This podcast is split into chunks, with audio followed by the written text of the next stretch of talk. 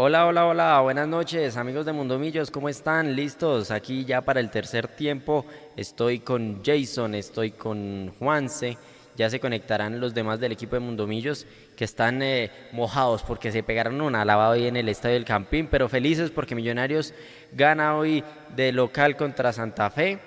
Eh, resultado que nos deja parcialmente en la primera posición, esperando el resultado del Deportes Tolima.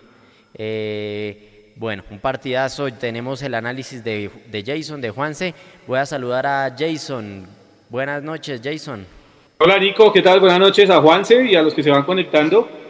Un partido raro, ¿no? Extraño, la verdad. Yo creo que hoy, mm, desde, el, desde el gusto, obviamente, de ganarle el clásico a Santa Fe y de sumar tres puntos y de ser parcialmente nuevamente líderes del fútbol colombiano, eh, queda uno muy contento. Ahora, desde lo futbolístico y desde lo que yo estoy acostumbrado a ver del equipo de Alberto Gamero, eh, no es tan así, ¿no? Yo la verdad no quedé tan contento con el juego de Millonarios el día de hoy, pero también hay que entender, y hago este, este paréntesis, Nico, la cancha tampoco se prestó en el segundo tiempo porque a pesar de que el drenaje respondió de buena manera, estaba demasiado lisa, era muy difícil que Millonarios eh, pudiera llevar su juego a cabo, el, tema de, de circular la pelota, de tener triangulaciones, de tener volumen de ataque eh, y apoyos muy cortos y hoy obviamente pues por el tema de la, de la cancha eso se dificultó. Al final de cuentas yo creo que Millonarios lo termina ganando con muy poco, termina ganando un clásico que sobre el papel había que ganar por todas las bajas que tenía Santa Fe, por cómo venía haciendo las cosas Millonarios y lo termina ganando yo creo que con personalidad, que eso es algo también importante de cara a las finales. Cuando el fútbol no aparece, siempre lo hemos dicho, Juanse, el tema de la personalidad es supremamente importante y creo que hoy Millonarios la tuvo y a partir de ahí cosechó los tres puntos. Sí, señor, y además, ¿por qué? ¿Cuánto duramos con un hombre de más? Casi 20 minutos. Eh, estaba en la obligación Millonarios, más allá del tema de la cancha, yo creo que sí, ese, ese tipo de, de, factores pues afecta un montón. Hubo un, tiempo, un momento en que era más lo físico que el fútbol que uno veía. Pero bueno, se saca adelante, Millonarios es líder ¿Qué tiene que pasar para que no seamos líderes? Que el Tolima le saque un empate o, le gane, creo que al, a la Alianza. Recordemos que el Tolima está jugando con el equipo juvenil, ¿no? Sí, sí, Juanse. Eh, Tolima en este momento ya van 10 minutos de juego en Barranca. Tolima está atacando por todas las, eh, de todas las formas posibles al conjunto petrolero. 0 por 0 sigue ese partido y efectivamente eh, Tolima, y sumando este punto, llega a 33 puntos, eh, eh, Juanse.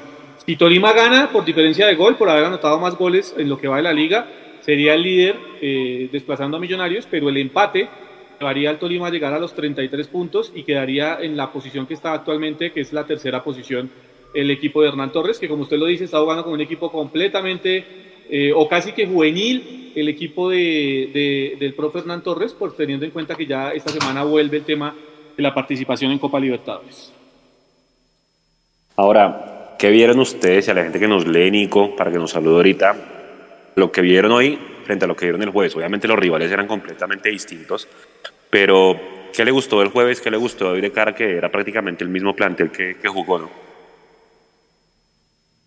Bueno, del jueves, yo creo que el rival puso las cosas muy diferentes, el estado de la cancha también puso el trámite de juego muy diferente. Sin embargo, yo creo que no vimos al, al mismo Andrés Gómez desequilibrante del partido contra Jaguares.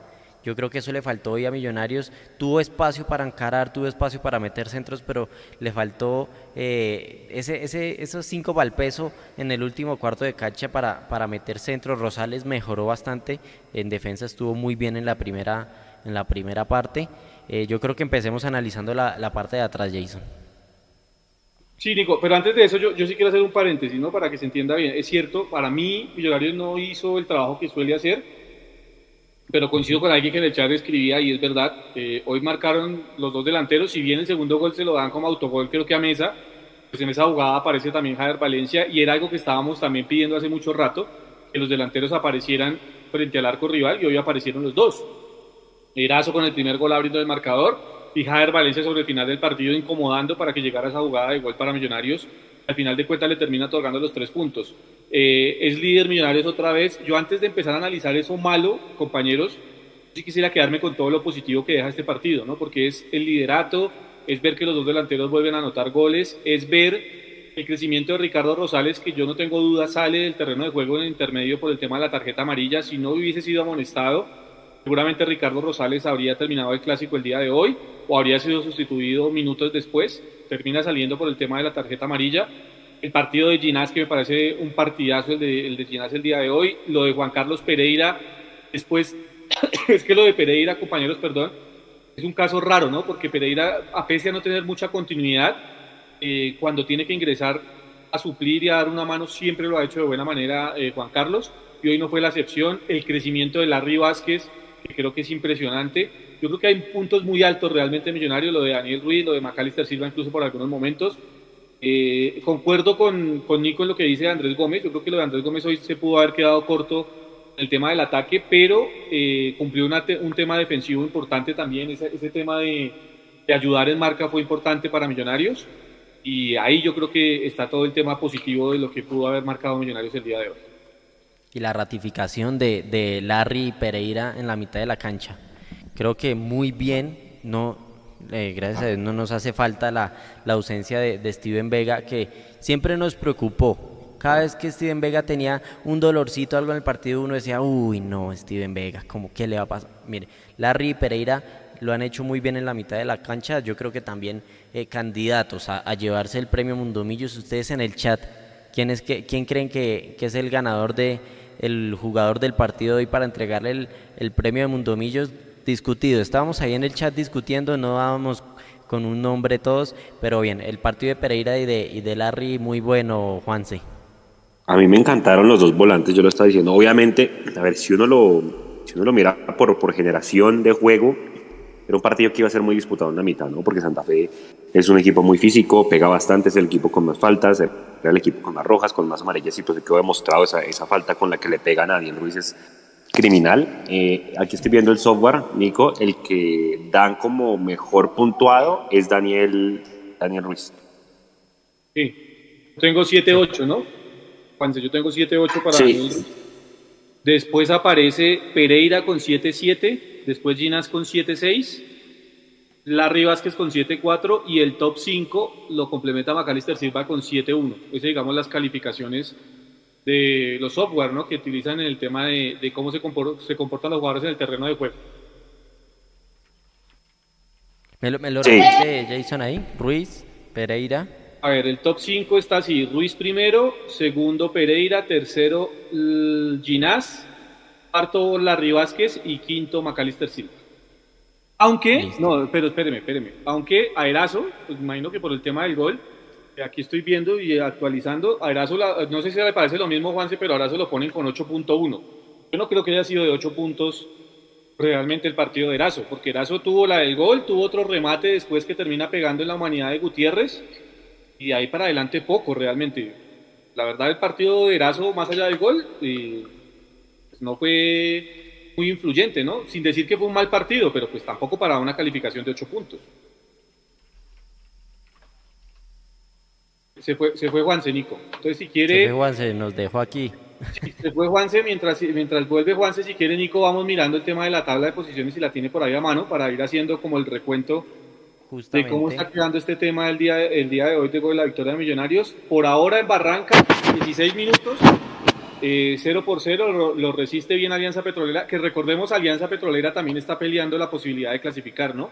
Alianza en este momento es noveno, tiene 23 puntos y, digamos, de ganar el día de hoy se la pondría muy difícil a Santa Fe, que quedó en el puesto 11 con 22 puntos. Así que eh, no es menor el tema solo del liderato de lo que se está jugando en Barranca, sino también la posibilidad que tiene el cuadro aurinegro de clasificar a los ocho. Así es, Jason. Ahí tenemos en pantalla la tabla. No sé si ya la vea usted ahí, Jason, también. Primero sí, sí. Millonarios con 35 puntos y 10 de gol diferencia. Segundo Nacional con 34. Tercero el Tolima con, bueno, ahí no está actualizado. Creo que ya, ya el Tolima en este momento. Sigue, sigue, tercero, Nico, porque está llegando a 33 sí, puntos. Sigue tercero, pero con 33 puntos. Es que en pantalla dice 32. Sí, Atención, son 33. Cuarto el Medellín con 30 puntos. Quinto Envigado con 27. Sexto el Junior con 26. Séptimo Once Caldas con 25. Y cierra el grupo de los 8 Bucaramanga con 24 puntos. Esa es la tabla de posiciones. Mientras tanto, aprovechemos para saludar a las personas que están aquí en el chat. Y Carlos Carrillo desde Flamino Eh, desde Flaminio Rivas no teníamos tan buen lateral derecho, gracias Rosales. Eh, calma, calma. Bueno.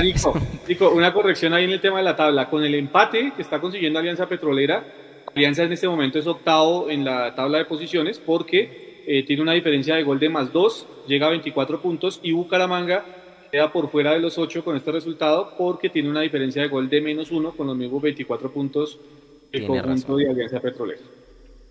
Así es, Jason. Ya corrijo la tabla y la ponemos en pantalla. Sigamos saludando aquí a la familia de Mundomillos, que está insistente. Uy.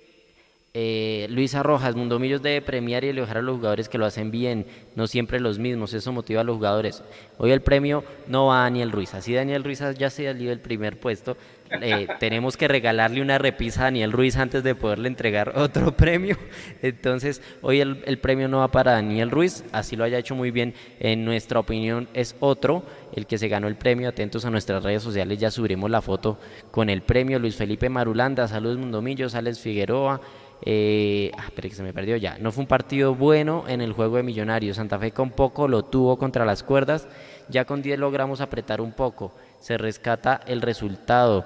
Figura McAllister que salió y sirvió para que jugara Millos en serio. Ronald Sánchez, eh, saludos, excelente transmisión. Roberto Silva, eh, gracias Millo, lo importante es sumar, gracias Millonarios por esta alegría. Bueno, no se muevan que ya viene la rueda de prensa.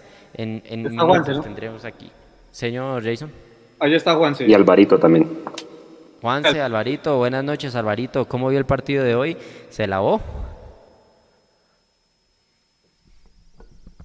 Bueno, ya, ya vamos con Alvarito, se debe estar, estar acomodando, debe estar, secándose.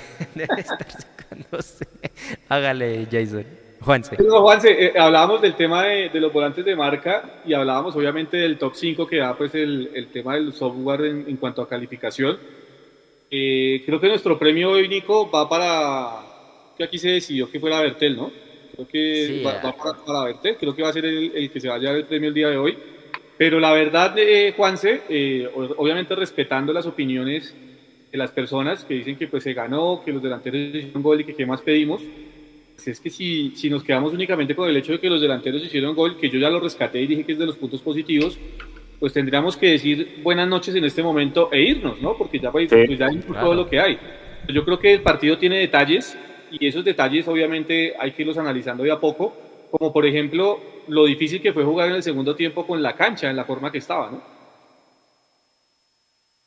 Y es que, y es que en ese tipo de condiciones es las que Millonarios tienen que sacar los partidos adelante porque, hombre, no siempre el rival va a estar con uno menos por 20 minutos, pues porque dejémonos de vainas, o sea, antes de la expulsión, y lo, y lo, y lo hablamos aquí off the record, no se veía por dónde pudiese llegar el gol más allá de los dos remates de Ruiz.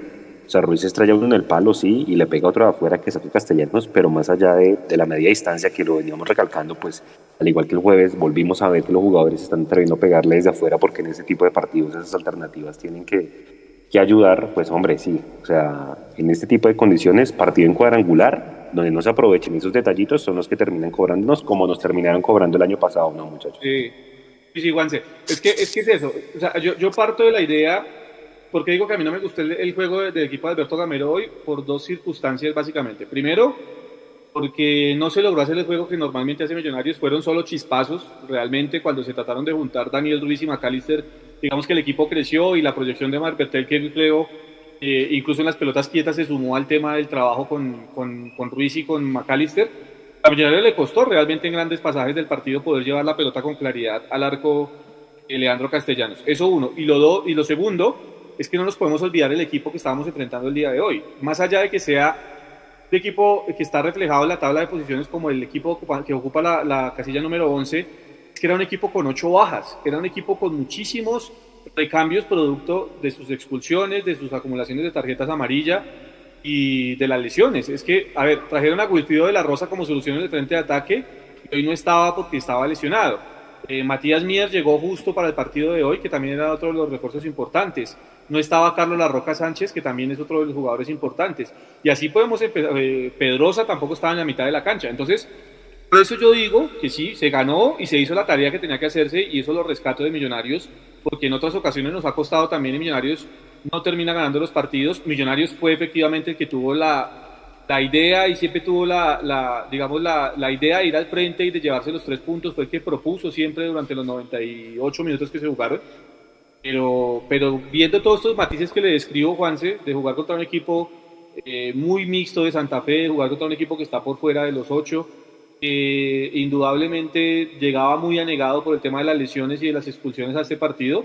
Ahí es donde uno dice, a Millonarios le sigue costando el tema cuando los equipos se le repliegan bien en propio terreno, ¿no? Santa hizo un, bloque muy bajo y muy corto el día de hoy, y ahí le costó a Millonarios realmente poder hacer partido. De acuerdo, de acuerdo, y es que ya sabíamos que iban a moler a patadas a, a, Daniel Ruiz, pero cuando uno, si usted coge a Daniel Ruiz y lo saca del partido, Jason, si no hubiera estado Daniel Ruiz, yo no veía por dónde se generara fútbol, y ahí es donde uno le hace un llamado de atención para que no entremos en la discusión de es que somos X jugador, Maca dependientes, Ruiz dependientes, el que sea dependientes. Ahí es donde uno le critica efectivamente pues lo que está acostumbrado a ver que cuando Daniel Ruiz pues lo cubren muy bien, pues hay otras alternativas.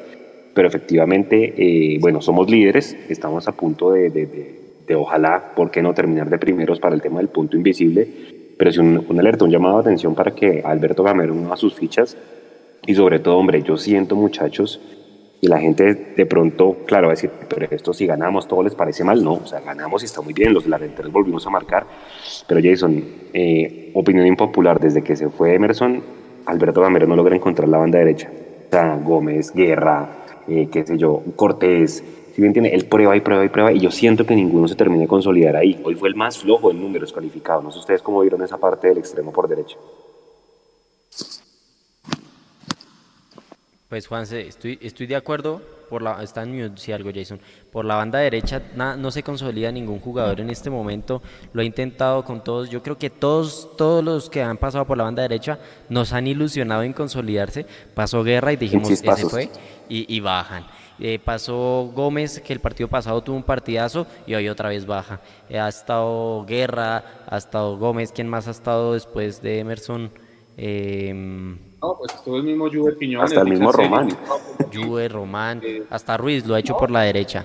Pero nada que se consolida en esa banda, yo creo que es un punto eh, para que Millonarios busque, ni siquiera Celis, Celis que también eh, ha intentado por la banda derecha, ha, llegado a consolidarse. Y, otro punto, Juanse, que, lo, que, es como la pregunta que, que postula Leo para la rueda de prensa, Millonarios si no tiene la pelota al piso, eh, juego de posición, no, no, ve, no se ve como un equipo peligroso. Yo creo que Millonarios no tiene como esa, eh, esa agresividad de buscar el gol cuando el terreno de juego no, no se presta, cuando el partido no se presta de buscar el gol a, lo maldita sea, por así decirlo. No, no parece que Millonarios tuviese esa posibilidad. Pero, eso para mí es positivo, Nico, ¿sabe? Que claro. eso siendo positivo Mm. Que sí, yo entiendo quizá lo que dice Leo y es el tema de, buscar un, segundo plan en caso de que las cosas no puedan fluir como, como normalmente tienen que fluir. Pero nada mejor, y lo hemos dicho aquí también muchas veces, que un equipo no, no termine traicionando su estilo. Y creo que eso es lo que termina siendo u otro equipo de Alberto Gamero. Hoy el equipo, y, y alguien lo decía también acá en el chat, se vio lento. Y sí, se vio lento, pero no porque, porque pues eh, Millonarios siempre juega a este ritmo, sino porque simplemente también en el segundo tiempo usted no puede jugar con la misma precisión y con la misma velocidad eh, a la hora de ir al frente de ataque cuando pues tiene, tiene de, la forma que tiene el terreno de juego. Eh, con todo y que respondió bien el tema del drenaje, yo sí creo que hoy eh, Millonarios, de las cosas muy rescatables que tiene, es eso, que efectivamente no traicionó su idea. Y, y hoy, a diferencia de otros partidos, es que recuerden, Juan, si usted que tiene mejor memoria que yo, recuerden en esa serie contra Alianza Petrolera en Copa Colombia, Terminamos con un hombre más durante no sé cuánto tiempo, 70 minutos. Y terminamos fue jugando a lo maldita sea a los centros y terminamos siendo eliminados. Hoy Millonarios tiene una idea mucho más consolidada y eso hay que rescatarlo. Y es que con un hombre más en el terreno de juego entendió cómo tenía que jugar el partido y lo termina sacando adelante. Hasta el momento de la expulsión yo veía muy complicado el partido porque es la realidad. Ahora, ellos también se encuentran el gol en una jugada completamente fortuita porque es que dígame Santa Fe realmente cómo había llegado, llevado peligro al arco de, Montero, no lo había llevado realmente claro. Montero, eh, pues no era un espectador, pero tampoco había tenido que sufrir el partido. Ellos se encuentran con un, con, con un rebote dentro del área, aparece este número 7 y la termina metiendo, pero también era, digamos, de casualidad el gol de ellos. Y ahí, eh, sumado al tema de la lluvia y sumado a ese gol fortuito que tuvieron ellos, que se encontraron ellos, eh, se terminó complicando un poco el partido para Millonarios. Después Goes, con su eh, ataque de canibalismo, pues, termina obviamente ayudando a Millonarios y termina destrabando un poco el partido. Y ahí Millonarios, digamos que fue fiel a su filosofía, trató de poner la pelota al piso, de poner los laterales muy altos en terreno contrario, de jugar con los volantes de marca, de buscar al centro delantero. Y ahí Millonarios encontró la solución para el partido y se terminó, a mi modo de ver, sin gustarme del todo el partido de Millonarios, no diciendo que jugó mal, eso simplemente para que se entienda. A mí no me gustó cómo jugó Millonarios del todo, pero con muy poquito, realmente de lo que puede expresar Millonarios el terreno de juego hoy, fue muy superior a Santa Fe dentro de la propuesta y dentro de lo que era realmente el ritmo de juego en el Estadio Campeón. De acuerdo, de acuerdo, yo estoy de acuerdo con eso. No sé el tema, bueno, vi que Richard Celis al final no entró hoy, eh, no estuvo ni en el banco de suplentes, pero no sé si Eduardo Sosa entró muy tarde, o sea, de pronto esas alternativas, porque claro, ya, nos acostumbramos a ver anillos eh, con los dos venezolanos en cancha, yo no sé, claro, hablar con el periódico el lunes, bueno, ahorita, minutos después de que acabó el partido, ¿no será que hubiese ayudado más eh, que entrara un poco antes de pronto Eduardo Sosa para darle una mano a Ruiz en la mitad o al mismo McAllister? ¿Ustedes cómo ven ese tema?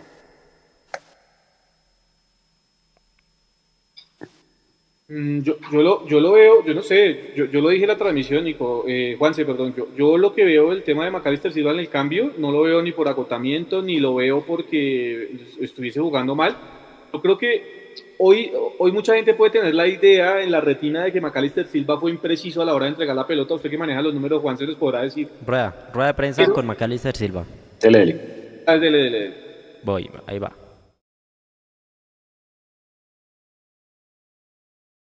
Macalister Silva, pregunta Pablo Ríos de Winsport. Gracias, Vale. Buenas noches, profe. Macalister, un abrazo, ¿cómo van? Eh, bueno, primero, siete triunfos en línea, algo que no pasaba hace mucho en condición de local con Millonarios. ¿Cómo se sienten con respecto a esto? Y, hoy parece que Millonarios casi que ni tiene rival en el fútbol colombiano. ¿Eso cómo lo encaran de acuerdo a lo que se viene y cómo mantener el nivel? Ya en cuadrangulares, que es algo que ha costado últimamente a los equipos, los que clasifican de líderes, algo que hoy ustedes alcanzaron, eh, mantenerlo en la siguiente fase. Gracias. Buenas noches para ti, todos los televidentes. Eh, no lo había hecho, quería mandarle un gran saludo muy especial a don Gabriel Camargo Salamanca, estado de salud, que se mejore, que Dios y la Virgen lo acompañe y lo tengamos nuevamente aquí sano y salvo, Dios quiera. Eh, hoy jugamos un partido contra un rival muy duro, muy duro. Hay que reconocer lo que, lo que planteó el rival, hay que reconocer lo que, lo que nosotros hicimos también. Parece que el partido ah, antes de la pulsión fue uno y después de la pulsión fue otro. El partido en el primer tiempo fue uno, cancha seca o de pronto húmeda y en el segundo tiempo también fue otro, con cancha ya muy mojada y, con agua. Pero me parece que nos comportamos bien, nos comportamos bien. Eh, a pesar de que la cancha no estaba buena, intentamos hacer nuestro inicio de juego, intentamos hacer nuestra posición. Hoy creo que la posición fue bastante, bastante alta, 63, 62, por 37, por 38. Y me parece que, que eso, eso lo estamos nosotros mecanizando mejor. Y de pronto no tuvimos opciones claras, claras, claras, pero sí teníamos la intención de llegar al arco contrario. Herdamos en el primer tiempo muchos pases y en el segundo de pronto no fue que herdamos, pero la cancha se puso pesada y, no, nos daba como ese, juego que a veces nosotros hacemos. Pero son tres puntos importantes que como les dije yo a ellos, hasta las 10 de la noche, si, si Tolima no gana, hasta las 10 de la noche somos primeros. Y y eso, eso era lo que, lo que vinimos a buscar hoy. Repito, enfrentamos un buen rival, un buen rival que se nos paró bien, que hizo oposición, que también intentó, pero hicimos los goles y, ganamos un partido, bien jugado. Buenas noches. Yo creo que con, trabajo y con concentración eh, trataremos de, de, mantener o de mejorar. Yo creo que tampoco hoy todo fue redondo, como lo dijo el profe, tuvimos muchísimas imprecisiones, empezando por, por mí, que es algo que tenemos que mejorar para lo que es nuestra idea del juego, lo que es nuestra idea de, de tener el balón, de progresar, de, de, llegar y de crear opciones claras que hoy, hoy, hoy no tuvimos bastantes. Entonces creo que, que en el triunfo tenemos que tener mesura y tenemos que saber que cometimos errores, que tenemos ocho días para trabajar, los cuales lo vamos a hacer de la mejor manera y, y como dijo el profe, la verdad, un Santa Fe muy complicado, un Santa Fe que, que salió a buscar su partido y, y, yo creo que si de pronto la, la, la cancha no hubiese estado así por la manera que jugó Santa Fe, hubiese sido un muy lindo espectáculo. Pregunta Daniel Felipe Molina de Diario Gas. Profe y David, buenas noches. Profe, quisiera preguntarle por el trabajo de, los laterales. Quisiera saber qué, cuál es el valor que le da a ese trabajo que fue fundamental para lograr la victoria y si nos puede hablar un poco de, Andrés Gómez, que hizo también un buen partido. Buenas noches también para ti. Hoy fue muy bueno, muy bueno el trabajo de lateral, especialmente Bertel que terminó todo el partido. Pero el partido que estaba jugando Rosales era muy bueno, muy bueno, con salida, con marca, por ahí se le metió Morelos por mucho, muchos pasajes y, ganó duelos con Morelos. Parece que el partido fue muy bueno. Nosotros pensamos, pensamos de pronto que para el segundo tiempo con cancha mojada, lo teníamos de aquel lado donde no, podíamos tener esa, orientación de pronto como la teníamos aquí tan cerquita, iba a ser peligroso en una, en una, en una jugada y podíamos quedar con 10 hombres. Pero me parece que fue muy bueno y en el segundo tiempo que entró Guerra, que no es su posición habitual, no es su posición habitual, pero respondió porque ha jugado muchos, muchos, ha hecho muchos entrenamientos, muchos trabajos ahí de lateral derecho, y me parece que respondió en, muchas, en muchas ocasiones.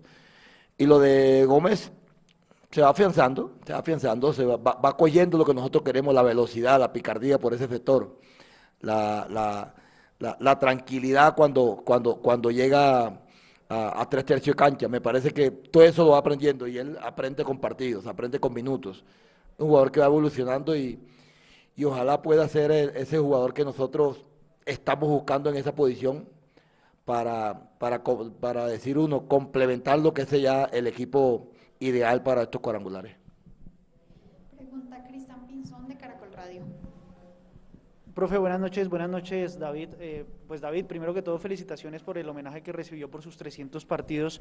Eh, le quería preguntar, David, eh, recibe al principio del partido Millonarios, se ve un poco sofocado por una presión que hace Santa Fe durante unos minutos. ¿Cuál fue la clave para zafar de eso y hacerse con el dominio del juego?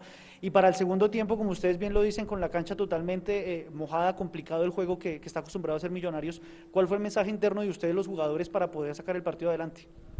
Bueno, buenas noches. Muchas gracias. La verdad, eh, muy agradecido con Dios y feliz por, por darme esto para mí y para mi familia tan importante logro, ¿no? Cumplir 300 partidos con Millonarios es, es un sueño, es una alegría, es algo el cual valoro mucho.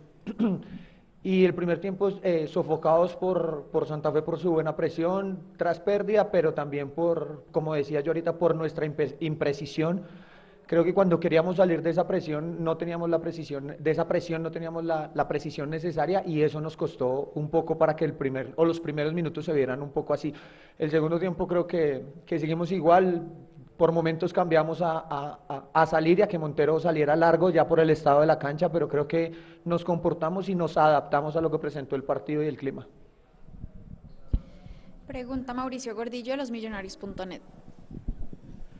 Profesor Gamero y David, muy buenas noches, felicitaciones por el triunfo. Profesor Gamero, en estos últimos dos partidos ha jugado el equipo más titular posible que usted dispone.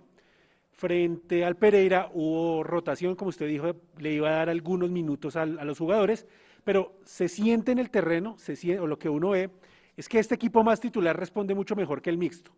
¿Se puede conseguir el punto invisible, quedar de primero o de segundo, si usted en los partidos que viene eh, va a hacer rotaciones, le va a seguir dando minutos a jugadores que no vienen siendo titulares? Mauricio, buenas noches también para ti. Eh, Mauricio, es que el jugador que, que no es titular y si juega tiene que responder Millonario y tenemos que buscar que respondan. A mí me parece que el partido que jugamos contra Pereira, que jugaron 3, 4 jugadores que no venían en la titular, a mí me gustó el partido de ellos. Es que a veces cuando uno pierde, decimos nosotros enseguida, se perdió con estos jugadores pero, pero a mí me gustó el partido de ellos. Hubo jugadores que, hicieron cosas interesantes en Pereira y que no nos vamos a, meter en la cabeza que para ganar tienen que ser estos 11 que estuvieron hoy aquí. No, para eso tenemos una plantilla de 30, 35 jugadores que deberían de responder. Hoy respondió, y el partido pasado eh, Gómez, que no, no había respondido en partidos anteriores. Y para nosotros saber eso hay que darles partido, darle partido. Todavía nos quedan tres partidos y el partido de Copa mm, tenemos todavía para, eh, como dice Silva, una semana larga para mirar, pero indudablemente que, hay jugadores que tienen que jugar, porque no, sabe cuándo, no sabemos cuándo vamos a necesitar y tenemos que mirarlos ahora. Pero en base a eso también estamos buscando los primeros lugares, cerca de ese grupo.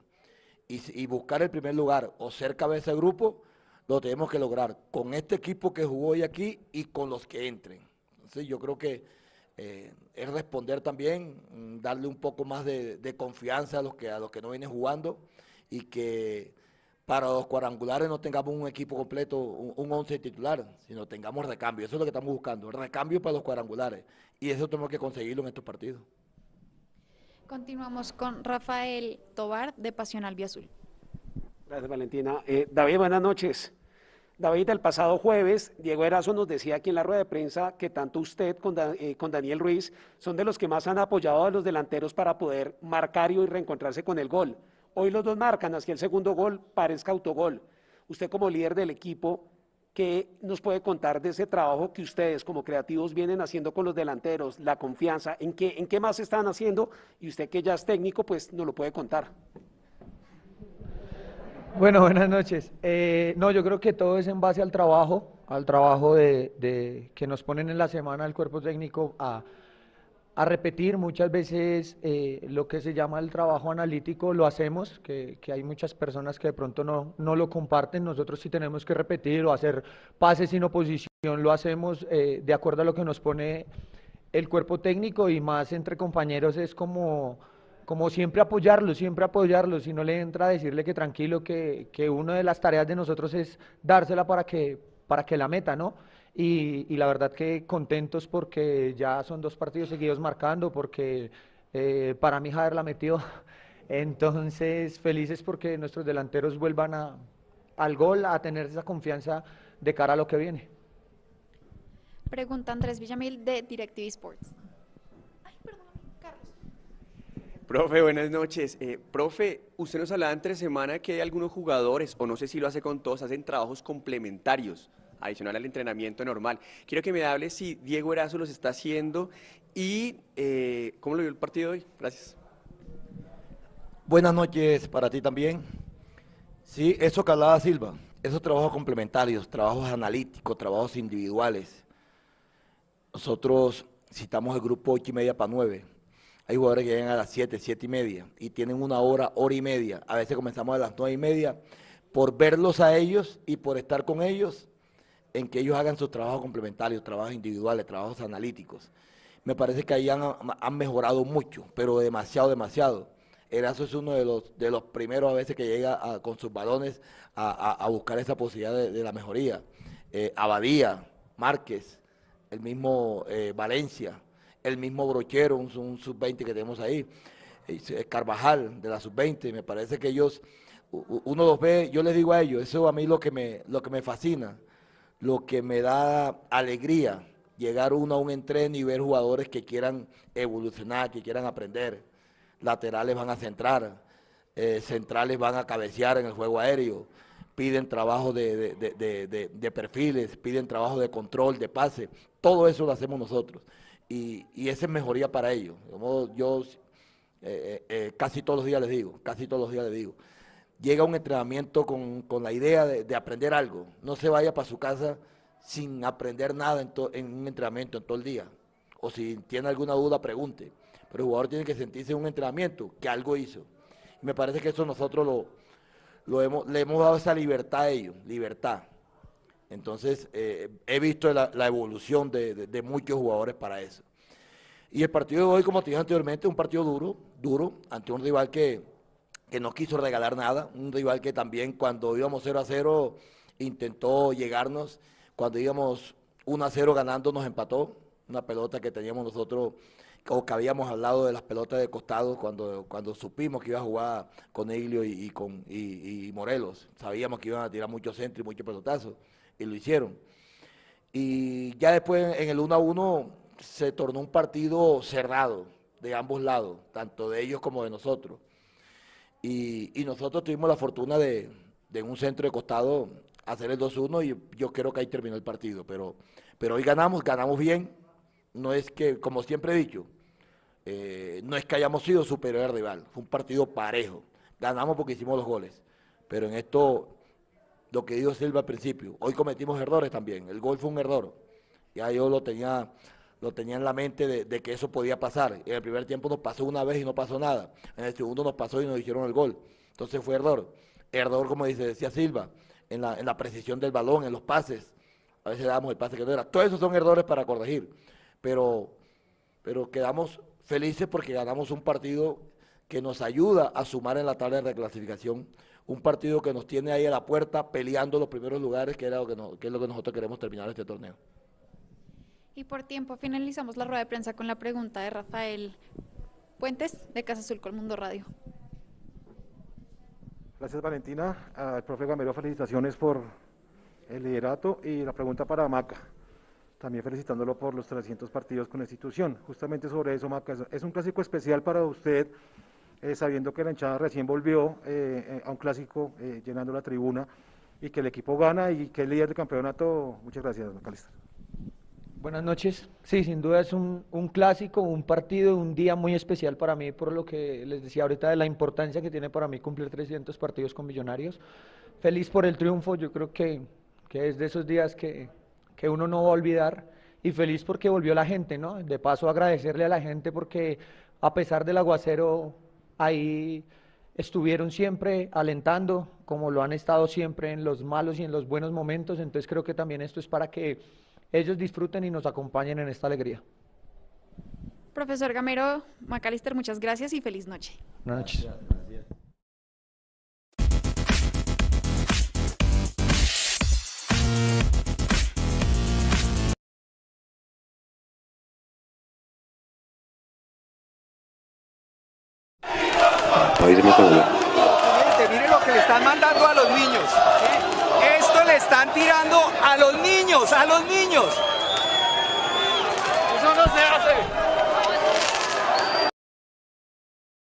Bueno, eh, ya vamos con la rueda de prensa. Un paréntesis cortico. Eh, muchachos, si queremos que el fútbol siga en paz, que las familias vuelvan al estadio, que haya tolerancia y respeto, las imágenes que acabamos de pasar no pueden seguir pasando.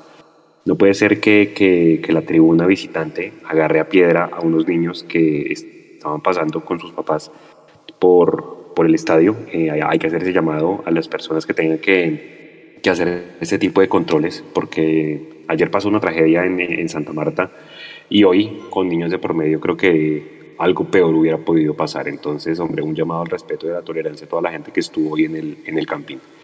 Jason, ¿alguna opinión del tema? Ya para ir con el tema de la rueda de prensa.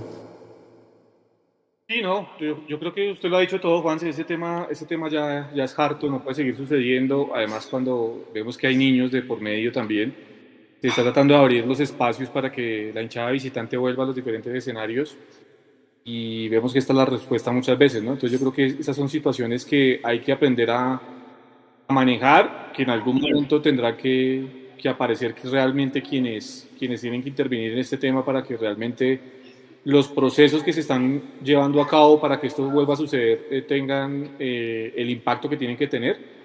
Una lástima realmente lo que, lo que sucedió. No, no ha sucedido solo hoy en el Campín, sucede en muchos lados, realmente desafortunadamente. También la hinchada de Millonarios en algún momento ha caído en eso y lo ha hecho. Y vuelvo al tema, creo que es un momento para reflexionar y para que las cosas eh, mejoren. Ahora, si hay, si hay algo que tienen que hacer realmente las autoridades, para depurar y si realmente tienen intención de que esto funcione como tiene que funcionar, es identificar a la persona que hizo lo que hizo el día de hoy, tirar esa piedra que pudo haber realmente dañado la integridad de alguna de las personas, de algún niño que estaba ingresando en ese momento. Hay que identificarlo y hay que ponerlo en la palestra pública para entender, para que por fin realmente entiendan de qué se trata esto, ¿no? que no es ir a, ir a agredir, no es tratar de ir a maltratar al otro, simplemente de ir a disfrutar de, de un evento deportivo, ¿no? Sí, y es que vea que eh, en, el, en el magazine lo escribía que dentro de ocho días es el partido en Tunja, posiblemente pueda haber récord de asistencia en ese partido, mucha gente se va a desplazar a la capital de Boyacá. Eh, y precisamente, pues de todos depende que nos comportemos para que las fronteras se vuelvan a abrir. O sea, así bien como se comportaron en Pereira, la idea es que den ese ejemplo en todas las ciudades, para que, hombre, no por unos pocos tienen que pagar el resto de las personas. Bueno, yo me quedo con dos cosas. Eh, primero, pues el, dato que daban siete triunfos en línea de Millos como local, muchachos. Y pues obviamente el comentario que sobra, ¿no? del periodista que hace la pregunta, donde dice que Millonarios no tiene rival. Creo que no están así. Mm, eh, todavía creo que hay cosas por mejorar y bueno, obviamente eso es por meter presión también el tema de los cuadrangulares. ¿Alguna opinión, muchachos, del tema de la rueda de prensa? ¿Ese periodista de casualidad no era Pablo Ríos? No sé, no sé por qué no lo escuché cuando se presentó. Parecía la voz. A veces, a veces también mandan a hacer mandados, ¿no? A veces también como que hay mandaditos que se mandan a hacer para, para meter eso que usted dice, Juanse, que es el tema de la presión. No sé de dónde podemos sacar la verdad con objetividad del tema. Eh, pues que no hay rivales en el fútbol profesional colombiano y que Millonarios no tiene rival. Ni Millonarios, ni Tolima, ni, ni Nacional, ni ninguno de ellos tienen definido la situación precisamente porque aquí también lo hemos remarcado, eh, el fútbol colombiano es demasiado irregular. Y al ser tan irregular el fútbol colombiano, pues uno no puede estar faltando tres fechas para eh, iniciar unos cuadrangulares donde todo se baraja de nuevo, haciendo un tipo de preguntas como estas en donde se insinúa que Millonarios no tiene rival cuando sabemos que evidentemente eso no es tan así.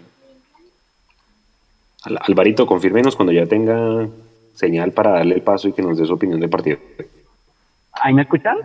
Sí. Perfecto. Hola muchachos, ¿cómo vamos? A todos los oyentes televidentes, a Nico, a Sergio, a Juan, a Jason, a Edu, que no sé si ya se subió al avión, que le vaya muy bien, que nos veamos pronto. Eh, no, pues eh, venía escuchándolos eh, la señal está un poquito malita, pero los escuchaba y, creo que coincidía con ustedes. No fue un partido brillante para mí respecto a lo que nos están acostumbrando a ver. Creo que incidió mucho la cancha. Creo que evidentemente Santa Fe se jugó, a, se salió a jugarse la vida como, como no solo por ser clásico, sino porque no tenían, era de las últimas oportunidades que tenían para, para buscar su clasificación. Eh, pero en medio de, de, esas, de, esas carencias de pronto que tuvimos, eh, siento que sí fuimos superiores a Santa Fe en la propuesta. Eh, lo buscamos eh, con lo que tuvimos y, bueno, se nos dio. creo que no el, fútbol no siempre es justo, pero esta vez creo que fue justo. Fue justo que hubiéramos ganado, que fuimos el que más lo buscó, a pesar de que de pronto no tuvimos opciones tan claras eh, pero lo buscamos con garra, con corazón, con, con inteligencia y pues si vamos a ver Santa Fe, porque por ahí leí un comentario que decía Santa Fe con poco nos puso contra las cuerdas. Mm, eso ah. sonó como que a Montero salió figura y, y yo no recuerdo una sola tajada clave Montero hoy. Entonces sí, Santa Fe nos creó peligro, efectivamente tal vez nos imaginábamos un partido donde Millos fuera mucho más superior, eh, pero bueno, esto también sirve para, para que nos aterricemos todos y, como decían ustedes, con esa pregunta mufadora de que hicieron al principio de que Millos no tiene rivales, no, el fútbol colombiano es muy parejo, muy, muy parejo en este momento y cualquiera le hace partido a cualquiera. Y lo que nosotros tenemos que aprender a hacer es eh, partidos justamente como el de hoy, donde nos toque luchar, también sepamos lucharla y donde nos toque aguantar, también sepamos aguantarla y donde nos toque meterle garra y corazón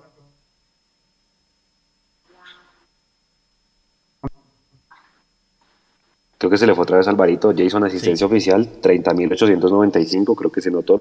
Pronto pudo haber un poquito más por el tema de cortesías y demás, porque el camping se notaba a su máxima capacidad. En Oriental, pues ahí el espacio que siempre dejan para separar hinchada visitante. Y el, efectivamente, muchachos, la de mayor le entrega el premio del jugador del partido a, a, Daniel Ruiz.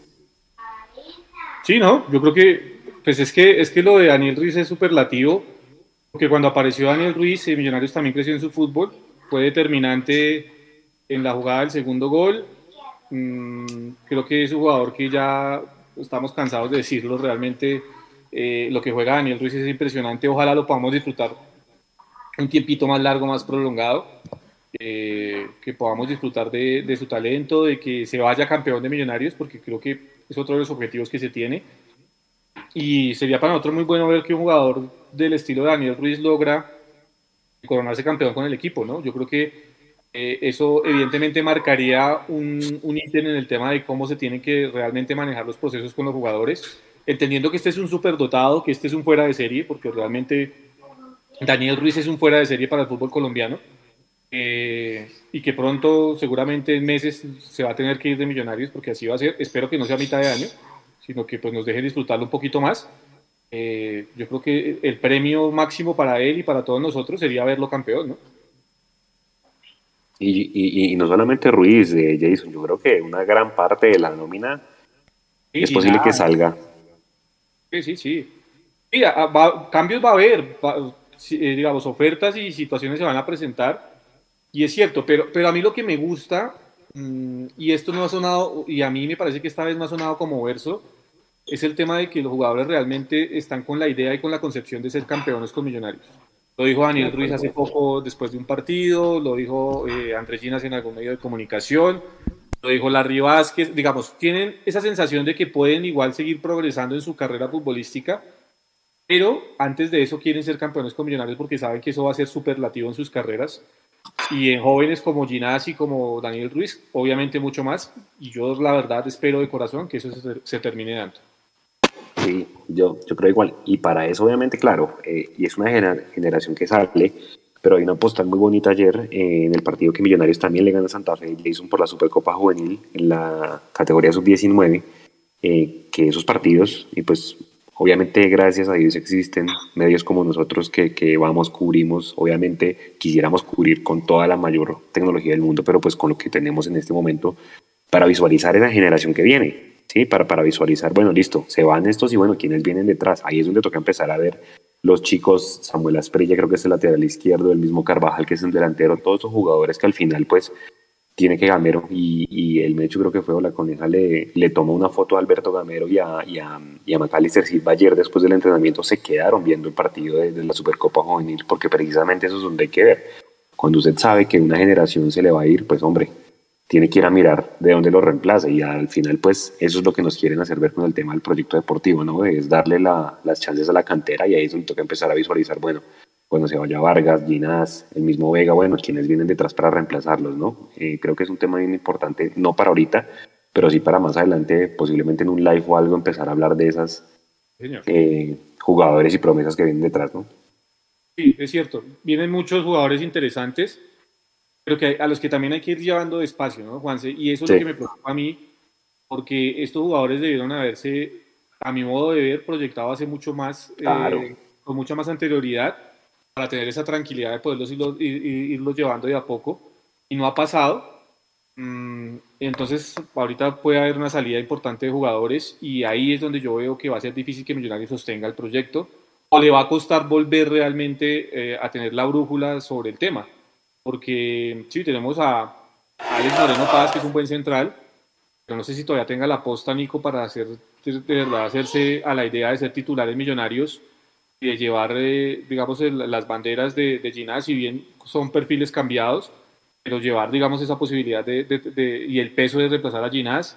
Eh, no sé el tema de, de Roma. Me había gustado el crecimiento que ha ido teniendo Ricardo Rosales, pero para mí todavía sigue siendo un jugador que hay que llevar con cautela y que hay que llevar con tranquilidad. Hoy, para mí, los, los, 45 minutos que jugó Rosales, más allá del tema de faltas, las que sí fue reiterativo, creo que fueron cinco las que cometió Ricardo, eh, fueron los mejores 45 minutos que yo le he visto a Ricardo con la camiseta de Millonarios.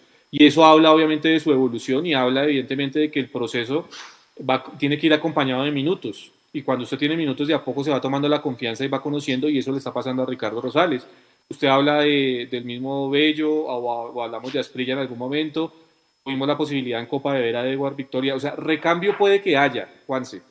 Pero hay que llevarlos con calma y hay que saberlos, obviamente, arropar, cobijar con jugadores de experiencia para que no se terminen quedando en el camino. Porque desafortunadamente cuando se aceleran mucho los procesos, eh, eso termina pasando y yo espero que Millonarios tenga la sabiduría en cabeza de Piquete Salazar, quien está manejando ahora hoy también el, tema de fútbol de base y del propio Alberto Gamero y de los directivos de poder saber llevar estos jugadores más adelante. Claro, y, y el tema, Alvarito, es que eh, pues proyección va a tener todo ese tipo de jugadores. Pues Daniel Ruiz, yo tengo una pregunta, ahorita vuelve a haber torneo de Tulón, ¿se acuerda Jason? Va a ser sub-21. Yo creo o tengo la duda más bien si Daniel Ruiz va a estar en ese grupo. Uno entendería que sí, o sea, es de los más destacados en este momento del, del fútbol colombiano, ¿no? Y ya cuando Ruiz empieza a mostrar en selecciones Colombia, va a ser inmediato que, que arranque. O sea, todos queremos que se quede hasta final de año, pero pues es un jugador que es superlativo. El mismo Eduardo Luis decía que él le parece que marca más diferencia el mismo Daniel Ruiz que este ya será Asprilla, que no sé, no volvió a sonar en el Envigado. Eh, y bueno, al final es eso, ¿no? Al final es este tipo de jugadores que van saliendo, pues ya tendríamos que tener un relevo detrás. Obviamente no cargar toda la responsabilidad al varito desde ya, pero sí los acercando, ¿no? ¿Usted qué opina del tema del relevo ahí con toda esta cantera y esta camada? Ahí es donde, donde yo creo que nos hace, o le hace el fútbol colombiano la primera C o, la, o el torneo de reservas o, la, o una posibilidad de tener dónde poner a jugar estos, estos, estos jugadores para que pudieran llegar al primer equipo con más minutos, con más roce, eh, con más fútbol competitivo, ¿no? Pero bueno, digamos que no está ahí. Y entonces ahí, ahí es donde hay que, hay que jugar en esa, en esa cuerda floja, en esa línea tan, tan, tan difusa que hay entre poner, darle minutos a jugadores juveniles, pero también tener jugadores de experiencia o de categoría, como llaman algunos, eh, para que, para que ocupen las posiciones más importantes del equipo, de un equipo grande como el Millos. Entonces, ahí es donde se, toca buscar equilibrar la balanza y a veces es muy complicado, digamos.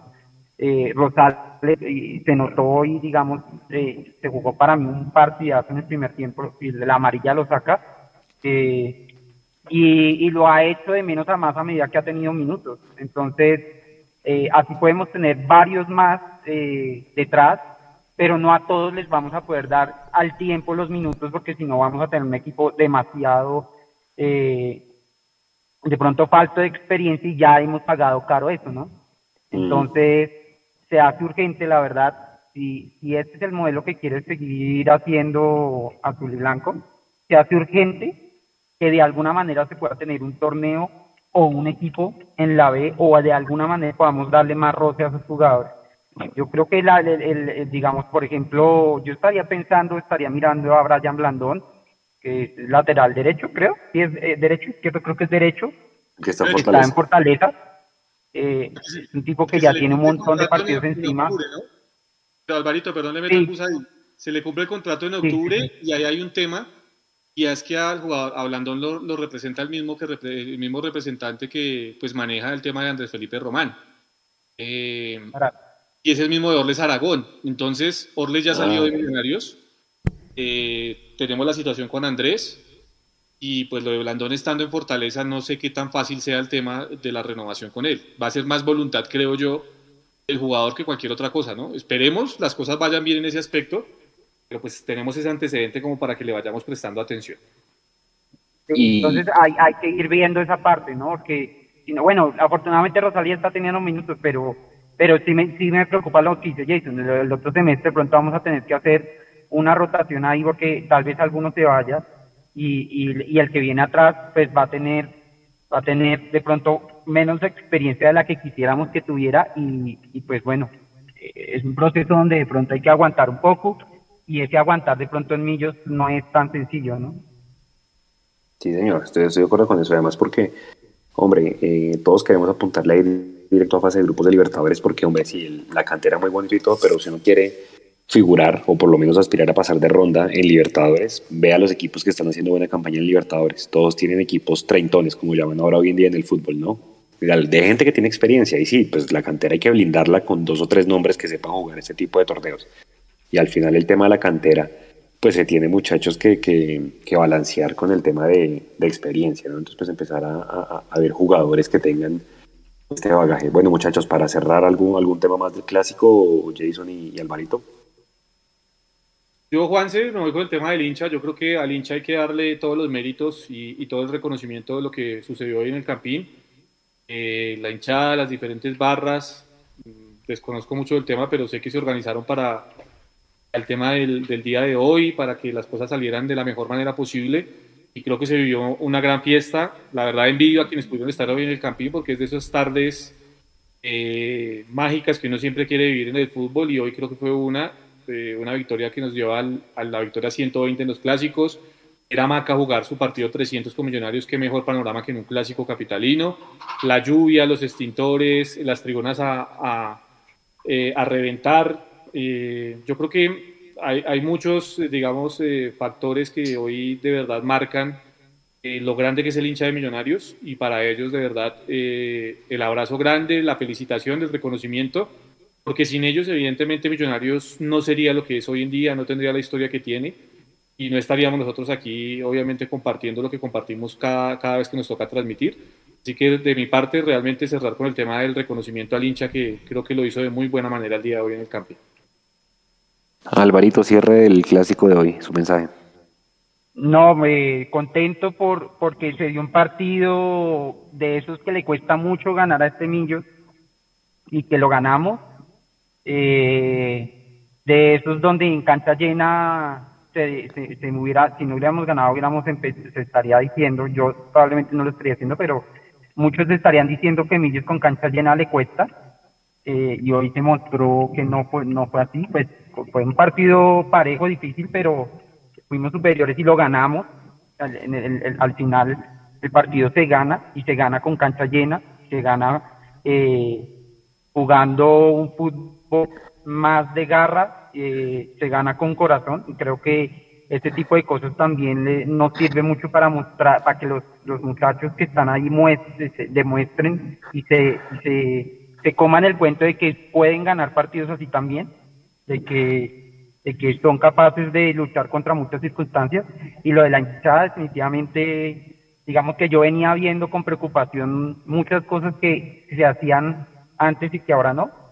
Eh, pero en los dos últimos partidos, la verdad, he vuelto a sentir el estadio como se sentía hace años, cuando tal vez con equipos que peleaban eh, más por abajo, tal vez con equipos que jugaban menos, menos lindo, eh, la hinchada se mostraba más. Y, y creo que estamos volviendo a eso, creo que este equipo nos está volviendo, nos está devolviendo esa mística a la hinchada nos está convenciendo de nuevo y eso me tiene muy contento y seguramente lo de Tunja va a ser, va a ser colosal. Entonces a la gente eh, que tenga cuidado, ¿no? Mucho cuidado en Tunja, comportémonos bien y, y, vamos, pues, vamos, vamos para adelante que, que, este semestre tiene que ser el, el, de, el del título para esta camada de jugadores que lo han, lo han luchado ya por tres campeonatos eh, y han estado muy cerca y yo creo que este, este debe ser el momento. Yo sí, yo estoy de acuerdo, Alvarito. Yo me uno a su mensaje. Pórtense bien a toda la gente que va a ir a Tunja. Seguramente va a haber muchísima. Vamos a, a marcar récord de asistencia. Y, hombre, pues pendientes del, del live entre semana, el del apoyo a las embajadoras. Creo que juegan el viernes contra un equipo jodidísimo que es el Medellín. También tienen que asegurar su, su clasificación. Y, pues, hombre, pendientes de todas nuestras redes, de todas las fotos espectaculares las fotos que tomaron todo nuestro equipo hoy en el estadio, muy bonito el tema de los extintores y de toda la hinchada, espectacular, de verdad la, la hinchada creo que en este tipo de partidos juega un montón, por más del aguacero y demás, 0-0 eh, en este momento, mitad de tiempo muchachos, Tolima Alianza Petrolera, seguimos de primeros, yo creo que el tú a tú, por ese primer lugar del todos contra todos va a ser con Nacional, eh, y pues obviamente tendremos que ganarle ese duelo directo al Tolima, que es en la penúltima fecha. A todos muchas gracias, Jason, Nico, gracias por estar ahí desde tan temprano en la transmisión y nos vemos a mitad de semana con el live. Descansen y buena semana para todos. Chao. Chao, chao.